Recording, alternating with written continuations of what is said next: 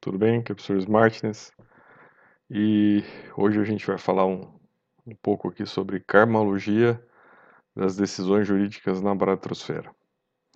Uh, esse é um tema que eu já escrevi, né? Já falei sobre ele e vez ou outra eu volto, né? Sou obrigado a voltar nesses temas e hoje por uma né, coincidência do destino das, das ocorrências que a gente teve eu sou obrigado novamente a, a, a vir tratar desse tema, né? Muito mais como um espectador, assim como vocês, né, das ocorrências do direito, né, e da baratrosfera, onde nós estamos inseridos, né, do que uh, alguém que possa, né, de uma maneira ou outra, interferir nesse nível de realidade. Né? Até porque, né, aí vem a questão das escolhas kármicas de cada um, né, as minhas escolhas são né, todas voltadas para a área acadêmica e para a área assistencial, de alguma maneira. Então, é, eu fiquei realmente, né, de alguma maneira só observando, assim como vocês, essas incursões e essas, né, é, ocorrências que a gente não tem como determinar, não tem como limitar, não tem como atuar para que elas tivessem um desfecho melhor, né?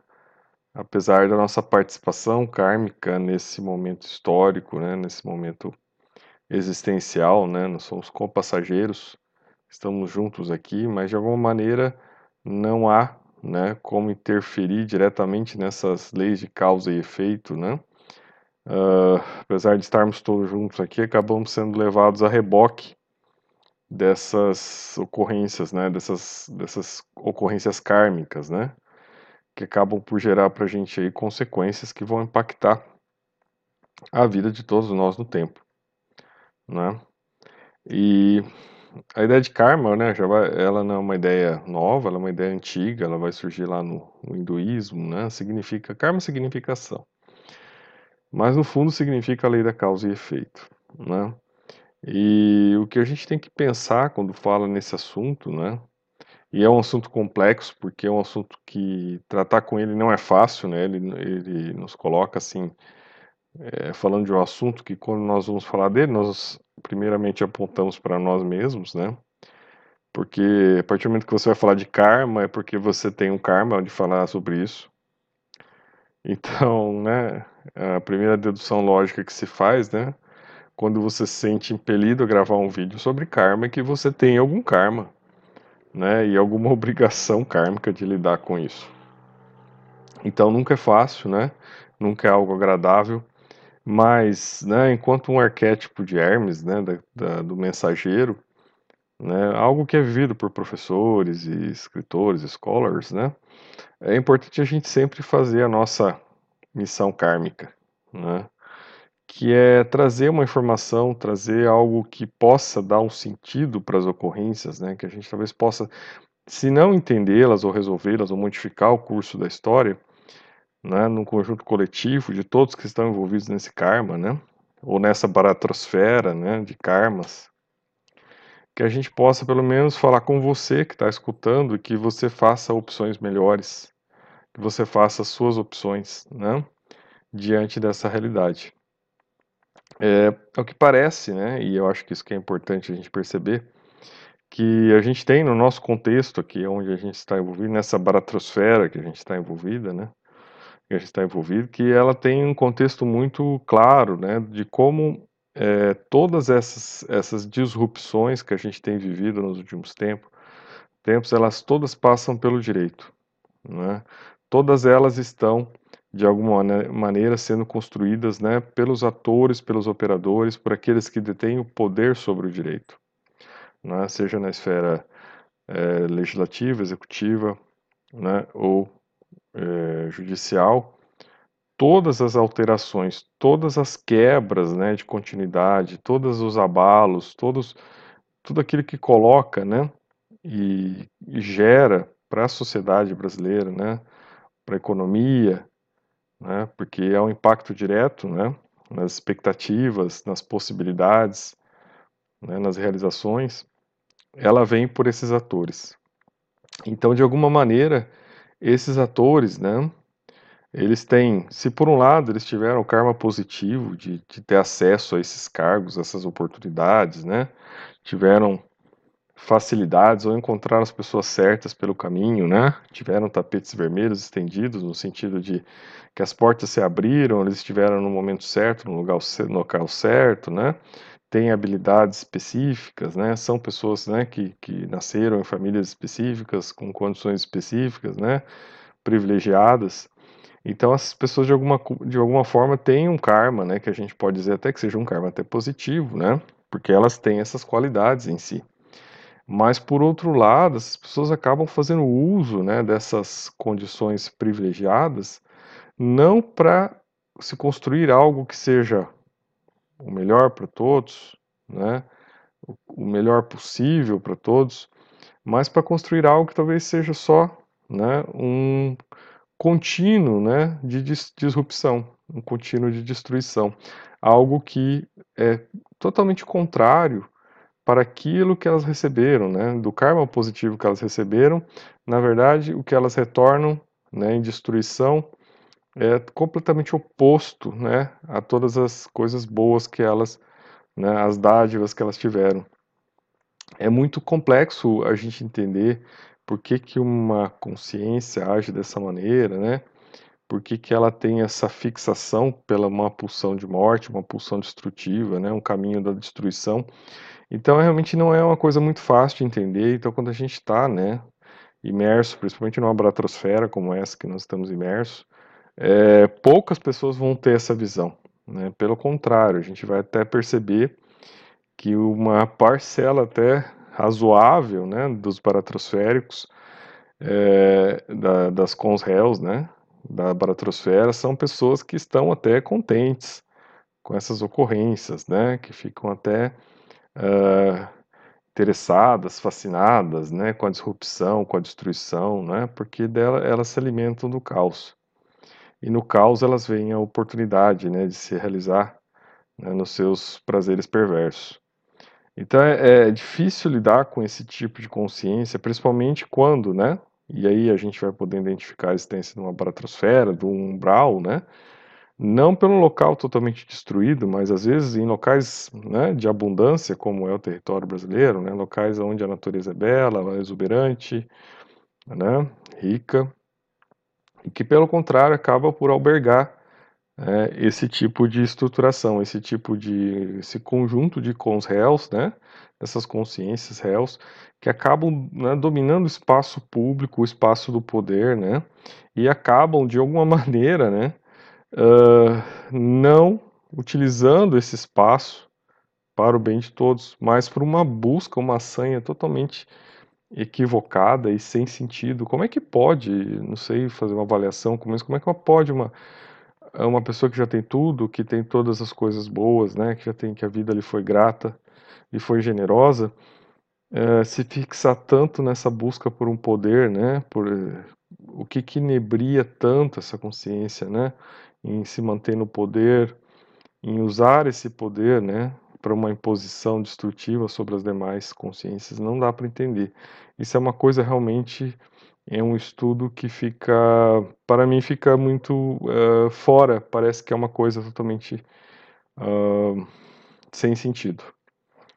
E quando nós olhamos né, na, na situação que nós estamos é, vivenciando agora, a gente acaba percebendo né, que esses donos do poder eles, eles estão em constante luta, né, como se fossem facção, facções, uma luta entre si para ver quem fica com o poder. E essa luta é uma luta muito pessoal, não é? Não é algo para se construir uma sociedade mais organizada, mais equilibrada, mais pacífica. Existe uma violência simbólica né, nesses atores, até para quem puder ver, a gente fez o vídeo de ontem falando sobre o livro do Roberto da Mata, né, que fala sobre estudos de autoritarismo brasileiro, e ele vai retratar muito desses personagens, né, enquanto personagens que se colocam né, acima das demais pessoas e merecedores né, de viver num certo nirvana social, aonde eles se colocam como reis, né, como seres superiores, seres iluminados que estão ali cumprindo uma missão, uma missão que é uma missão totalmente equivocada. que para eles talvez, né, na fantasia deles, na megalomania, né, na fantasia destrutiva, seja uma missão boa.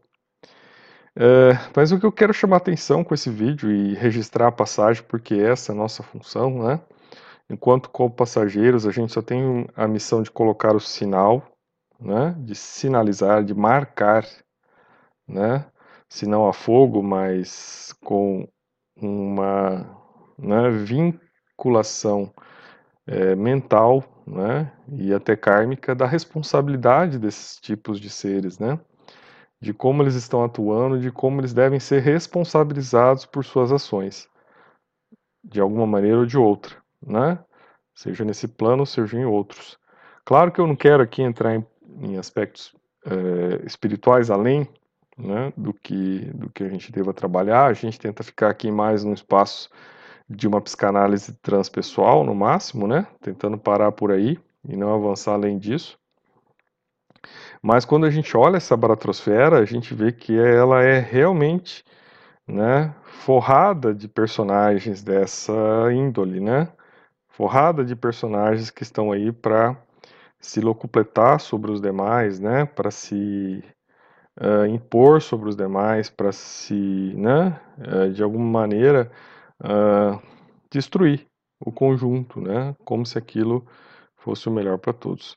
Aí a saída, claro, se você está entendendo o que foi falado até agora, se algo de alguma maneira isso lhe tocou, ou até lhe incomodou e, e depois em certos níveis de reflexão, é porque né, está começando a chegar a hora de você entender mais sobre isso e, né, e alguma hora isso vai acontecer, queira ou não, porque as aprendizagens elas acabam vindo né, para todos que estão na bratosfera. E é por isso que se está na bratosfera, né, para se aprender alguma coisa. E aí a saída, talvez, né, que não seja uma saída coletiva, porque talvez não existam saídas coletivas quando você tem um grupo de pessoas envolvidas num interpresas num determinado karma e essas pessoas todas tenham que passar por essa experiência em grupo, né? seja uma experiência de júbilo, como não é o caso aqui, mas uma experiência muito mais voltada ao sofrimento, para que essas aprendizagens sejam né, assimiladas e que não sejam mais repetidas no futuro. Então, é, é, a saída, e claro que sempre existem saídas, né? saídas no caso são muito mais individuais, porque são decisões de cada pessoa, né? E aí, claro, no coletivo é o conjunto da decisão da maioria das pessoas que pode impactar sim os resultados e o encaminhamento da realidade, mas quando essa maioria de pessoas não quer, né, caminhar para uma pulsão construtiva, né, caminhar sobre a égide da ética, caminhar sobre a égide né, de, de outros valores acima, né, maiores, aí a gente só sobra o espaço individual, né, quando você pode fazer suas escolhas, você tomar suas decisões e a partir delas você fazer né, caminhos de saída. Então acho que é isso que esse vídeo traz, né? E são nesses momentos assim, né, de maior gravidade que a gente deve sempre ponderar qual é a nossa opção, qual é a nossa escolha. E eu acho que a escolha mais sábia sempre é a escolha da, pela saída, né? É, e não estou falando pela fuga, né? Claro que a rota de fuga, eu até tratei aqui, né? Quando você tem uma situação dessa, você enfrenta, você foge, né? A rota de fuga, ela tem que ser atenuada, né? Ela, ela é um karma até atenuante, porque ninguém é obrigado, né? A, a vivenciar um sofrimento escolhido pela maioria, né, pela coletividade. Ninguém é obrigado a isso. Né? Se você tem direito de escolha, você tem direito de escolher sair. Né? Se você pode, você tem esse direito. Né? Significa que você também tem algum karma que lhe permite sair. Né? Então acho que essa escolha é válida. Essa escolha não é errada. Né? Claro que para aqueles que vão ficar, e é a maioria, né, que vão permanecer na baratrosfera até o fim de suas vidas, e vão né, acompanhar esses seres, né, esses, esses com os réus, vão estar ligados a elas, né, seja porque também são com os réus, ou porque de alguma maneira, né, não tem a força suficiente, não tem os karmas positivos suficientes para ter outras opções. Eu acho que aí fica a questão de se construir algo pelo esforço, né, você fazer as suas escolhas, fazer a sua demarcação ética, né, a sua de demarcação anticorrupção, anticorruptiva, né, das corrupções da sua própria mente. Né, as suas escolhas e as suas libertações partem daí. Uh, Para finalizar aqui esse vídeo, eu coloquei aqui um, uma série bem antiga que eu gostava muito de assistir e que eu acho que ela reflete muito né, dessas possibilidades que a gente tem de romper com os karmas, né, de romper com a baratrosfera. É uma série que chama My Name is Earl, né, é de uma pessoa que tem um acidente e aí ele vê lá um líder budista ensinando como é que é, ele é um fracassado na vida, né, vive uma vida fracassada e aí ele começa a criar uma lista de todos os erros que ele causou na vida dele e ele começa a tentar corrigir esses erros, né? Então ele vai criando uma listinha e ele vai tentando corrigir. E a série vai se passando por essas correções que ele vai tentando fazer e o impacto dessas ações que ele vai tendo no entorno dele, né? Porque a partir do momento que ele vai fazendo as correções, ele vai impactando as pessoas também que estão próximas dele. Então é uma série interessante para a gente refletir, né? Para a gente ter insights, para a gente repensar então essa nossa realidade, como a gente pode tomar decisões que se não mudem o coletivo, né, que possam ser só aquela ideia, né, do, do beija-flor que vai lá tentar apagar o fogo na floresta, né, mas que ela já seja um passo seu tomado diante de situações icônicas que acontecem na realidade que colocam você à prova, né, e com a necessidade de refletir se você vai permanecer sobre a submissão àquela situação, ou se você, em face daquela situação, você vai tomar uma atitude que vai poder mudar a sua vida. Então, isso é um processo kármico, né? Porque o karma não é só uma dívida, né? O karma também é uma oportunidade. E a partir do momento que você toma conhecimento dessa oportunidade, surge a você, então, né, um espaço quântico de alteração de rumos, né, de mudança de curso. E é isso que a gente está falando aqui. A gente quer alterar o rumo, a gente quer alterar o curso. Se a gente não pode alterar o curso da baratrosfera, porque a maior parte das pessoas não quer alterar o curso e quer viver aquela experiência de sofrimento, isso não quer dizer que você tem que passar por isso. E daí você pode, a partir de agora, fazer as suas alterações, né? E as suas opções para que você, né? Siga um outro caminho, né? Uma outra né, um outro quadrante se abre para você. E de maneira quântica, aos poucos você vai saindo, então, né, dessa interprisão baratrosférica. Então, espero que tenha ajudado, né? É, é importante que a gente faça essas reflexões, porque realmente né, é, a coisa está cada vez mais acentuada, né, está evidente esse processo instalado, né? Então, há um processo de interferência jurídica direta na criação da bratosfera, né? E o que isso pode causar, né? A gente não sabe até onde isso vai. Mas, de qualquer maneira, né? Uh, a gente pode tentar, né? É produzir uma saída viável, né? Que delimite, né? A nossa opção existencial. Tá bom? Então, sou o professor Martins e até o nosso próximo encontro.